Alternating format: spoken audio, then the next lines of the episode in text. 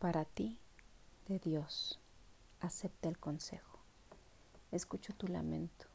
Este atraviesa la oscuridad, se filtra a través de las nubes, se mezcla con la luz de las estrellas y se abre camino hasta mi corazón, siguiendo la trayectoria de un rayo de sol.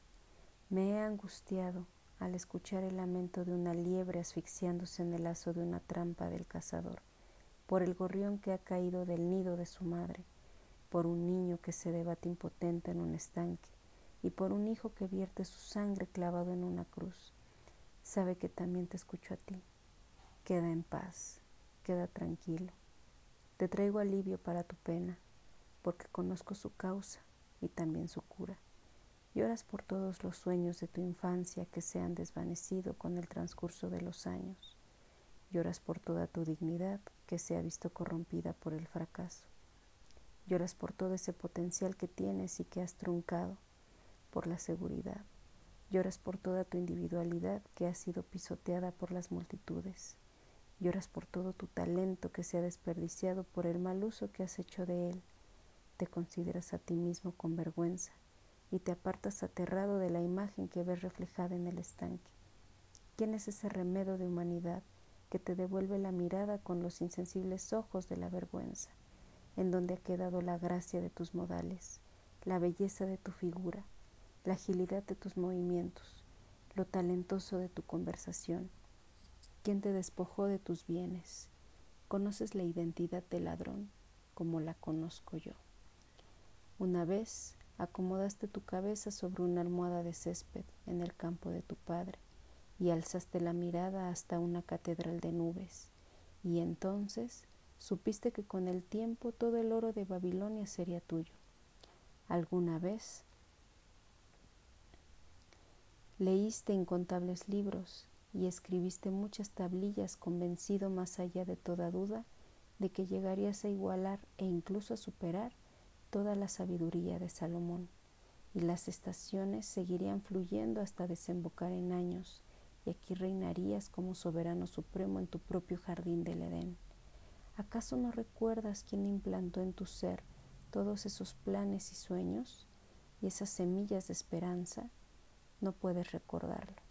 No tienes el menor recuerdo del momento en que emergiste del vientre de tu madre y yo puse mi mano sobre tu suave frente y del secreto que murmuré en tu pequeño oído cuando te concebí. Todas mis bendiciones. ¿Recuerdas nuestro secreto? No puedes recordarlo. El paso de los años ha destruido tus remembranzas, ya que ha saturado tu mente de temores, dudas, ansiedades, remordimientos y odio, y ya no queda lugar para los recuerdos agradables en un lugar donde moran todas esas bestias. Ya no llores más, estoy contigo, y este momento marca la línea divisoria de tu vida.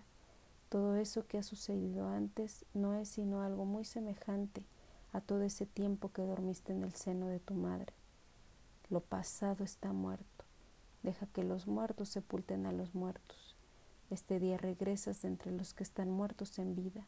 Este día, igual que Eliseo con el hijo de la viuda, me extiendo tres veces por encima de ti y vuelves a vivir. Este día, lo mismo que Elías con el hijo de la tsunamita, uno mis labios a los tuyos y mis ojos a los tuyos y pongo mis manos sobre las tuyas, y tus carnes vuelven a recobrar el calor. Este día, lo mismo que Jesús frente a la tumba de Lázaro, te ordeno que te levantes y abandones la sepultura de tu ruina, a fin de que inicies una nueva vida. Este es el día que naces, es tu nueva fecha de nacimiento, la primera parte de tu vida como sucede en una obra de teatro. Solamente fue un ensayo. Esta vez se ha alzado el telón en esta ocasión el mundo observa y espera para aplaudirte.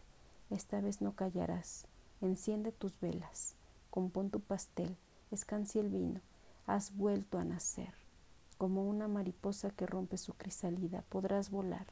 Vuela tan alto como lo desees, y ni las avispas, ni las libélulas, ni las mantis de la humanidad serán un obstáculo para tu misión o para tu búsqueda en pos de las verdaderas riquezas de la vida. Siente mi mano sobre tu cabeza, atiende a mi sabiduría, deja que comparta contigo una vez más el secreto que escuchaste en el momento de tu nacimiento y del cual te has olvidado. Tú eres mi milagro más grande, tú eres el milagro más grande del mundo. Esas fueron las primeras palabras que escuchaste. Después lloraste. Todos lloran. Fragmento del libro de Ogmandino, El Memorándum de Dios. Espero que lo disfrutes. Te lo comparto con amor. Con cariño, Santo Saint.